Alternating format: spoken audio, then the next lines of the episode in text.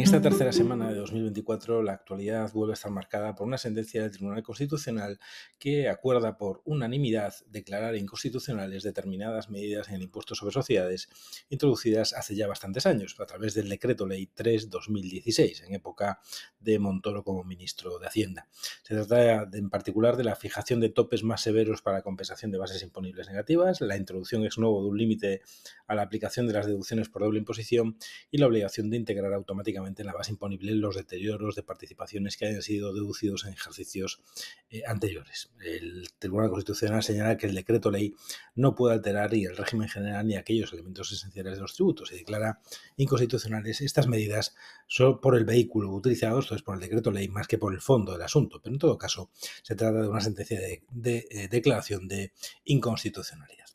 Por otra parte, dentro de las normas publicadas eh, esta semana, la novedad está fundamentalmente para las diputaciones forales vascas.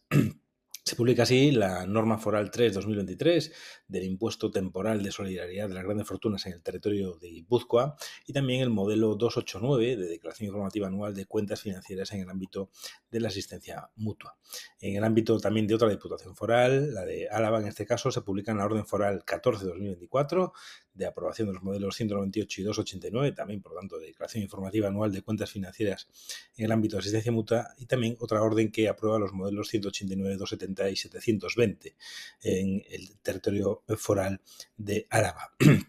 Por lo tanto, eh, novedades también en el ámbito, eh, sobre todo en el modelo 720, declaración de bienes en el extranjero, y 289, declaración informativa anual de cuentas financieras en materia de asistencia mutua. También en el otro territorio foral eh, se aprueba el modelo 193 y el modelo 296 eh, para el, periodo 2024. Por lo tanto, únicamente novedades en el ámbito de las diputaciones forales eh, vascas en esta semana. Por lo que se refiere a los criterios a tener en cuenta en distintos tributos, destacamos varios eh, impuestos directos e indirectos. Comenzando por los impuestos directos en el IRPF, hay que destacar una resolución del Tribunal Económico Administrativo Central de 18 de diciembre de 2023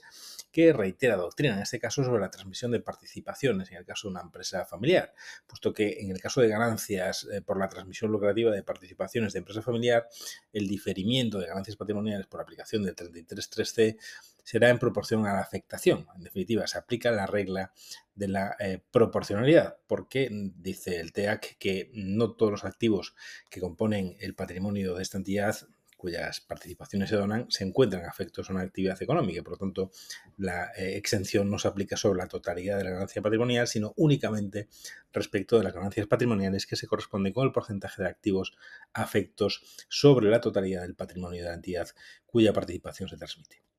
Se retirará, pues, criterio ya señalado en otra resolución de 29 de mayo de 2023. También en el ámbito del IRPF hay que destacar una resolución del TEAR de Murcia, 18 de diciembre de 2023, sobre los rendimientos irregulares de un abogado, de un profesional, en definitiva. Y señala el Tribunal eh, Económico Administrativo Regional de Murcia que los libros registros de ingresos aportados se pueden considerar eh, como, una, como medio de prueba para probar precisamente el carácter habitual o no habitual de esos rendimientos irregulares y en la medida que no han sido desvirtuados por la Administración tienen fuerza eh, probatoria. Por tanto, también elemento eh, clave en el ámbito del IRPF. También en el ámbito del IRPF, una consulta de 28 de noviembre de 2023 aclara que el tipo mínimo de retención del 2% no se aplica a los contratos indefinidos adscritos a obra ni a los contratos fijos discontinuos. Como sabemos, una de las últimas novedades en la reforma laboral es precisamente esta contratación fija discontinua y por lo tanto el tipo mínimo no se aplica, sino que se aplicaría el tipo eh, general. Por último, en el ámbito del IRPF destacamos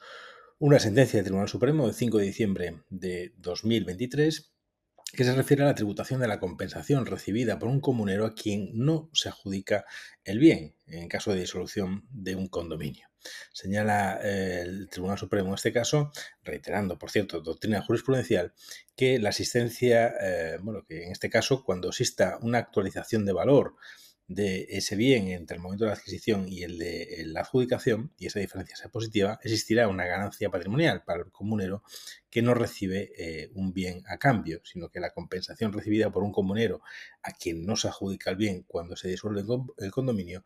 comporta para este comunero la existencia de una ganancia patrimonial si existe esa actualización del valor de ese bien en entre el momento de adquisición y el momento de adjudicación. En el ámbito del impuesto sobre sociedades destacamos una importante sentencia, perdón, consulta de 23 de noviembre de 2023 que se refiere a la posible consideración como pérdida por la extinción de la participada. En este caso,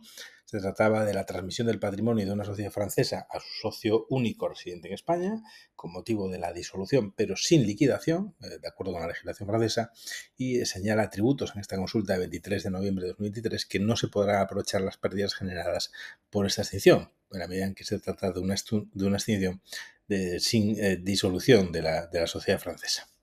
En el ámbito del impuesto sobre sucesiones y donaciones, y por lo que se refiere a la aplicación de la deducción por doble imposición internacional en el impuesto, eh, por unos, en el caso concreto, en los inmuebles situados en Alemania, la consulta de 23 de noviembre de 2023, la número 3057-23, establece un criterio sobre la aplicación de esta eh, deducción para evitar la doble imposición internacional y establece que una vez que se satisfaga el impuesto íntegramente a la deuda tributaria extranjera, el caso se había aplazado una parte del pago de, la deuda tributaria del impuesto sobre sucesiones en Alemania, el contribuyente podrá instar la rectificación de la autoliquidación inicialmente presentada y eh, la consiguiente devolución de lo eh, ingresado además. Pero no cabe, por lo tanto, mientras no se satisfaga integralmente la deuda en el extranjero, aplicar la deuda, eh, la deducción por doble imposición internacional. En el ámbito del IVA y respecto de las cuotas soportadas, el TEAC, en resolución de 24 de octubre de 2023, reitera criterios sobre la consideración de las cuotas eh, deducidas y las cuotas soportadas como un derecho del contribuyente. Por lo tanto, el ejercicio de este derecho puede efectuarse en la autoliquidación del periodo de liquidación siguiente al que se genere el saldo eh, a compensar y en los sucesivos. También destacamos en el ámbito del impuesto sobre transmisiones patrimoniales y actos eh, jurídicos documentados un criterio derivado de una sentencia del Tribunal Supremo que aplica en este caso una consulta de 21 de noviembre de 2023 y que se refiere a eh, bueno, eh, aquellos casos en los que se extingue un condominio haciendo tres lotes iguales, con la salvedad de la segregación de una de las fincas que cuenta además con elementos imprescindibles para realizar actividades agrícolas. Señala tributos que estará sujeta a actos jurídicos documentados y no a transmisiones patrimoniales onerosas. Se produce en este caso la, eh, supuesto no sujeción del artículo 7.2b del texto refundido de la Ley de Transmisiones eh, Patrimoniales y señala tributos que se debe tributar por la cuota gradual de actos jurídicos documentados como documentos notariales por resultar aplicable supuesto no sujeción precisamente de este artículo 7.2b del texto eh, refundido. Y ello, y este criterio también resulta relevante con independencia de que se compense en metálico a los otros eh, comuneros. Por lo tanto, también cuestiones de interés en el ámbito del impuesto sobre transmisiones patrimoniales. Por último, en el ámbito del impuesto sobre bienes inmuebles, destacamos una sentencia también de diciembre de 2023, de 21 de diciembre de 2023, en donde el Tribunal Supremo se pronuncia si, como consecuencia de un procedimiento de subsanación de discrepancias del artículo 18 del texto refundido de la Ley de Cadastro Inmobiliario, se reduce el valor catastral de un inmueble que afecta a las liquidaciones firmes del impuesto sobre bienes inmuebles. Como sabemos, se trata de un impuesto de gestión dual, por un lado catastral, por otro lado tributaria que le corresponde un caso a catastro y por otro lado a los ayuntamientos, y se plantea si es posible solicitar directamente la devolución del ingreso indebido eh, sin instar respecto de las liquidaciones firmes del procedimiento de revisión de los previstos en el artículo 221.3 de la Ley General eh, tributaria. Señala en este caso el Supremo que cabe solicitar la devolución de ingresos indebidos y por lo tanto cabe esa comunicación de efectos catastrales al ámbito, eh, al ámbito de la eh, liquidación del impuesto sobre bienes inmuebles. Eh, recordamos también que la semana pasada, ya ha pasado desapercibido, se ha publicado el pasado jueves, por lo tanto, una, una resolución de la Dirección General de Catastro sobre los usos de almacén de determinados eh, aparcamientos. Por lo tanto, el aparcamiento a partir de esa resolución puede tener efectos de, eh, residenciales o efectos industriales. Por lo tanto, esta resolución publicada el jueves pasado, eh, la, segunda semana de enero, por tanto, puede producir de modo remoto, de modo tardío, de modo más avanzado en este año, algún posible efecto en aquellos ayuntamientos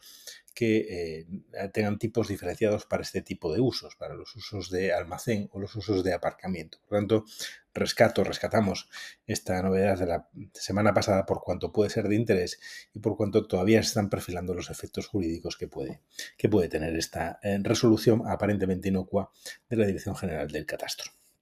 En fin, esto es todo en esta semana. De nuevo, por fin es viernes. Buen fin de semana.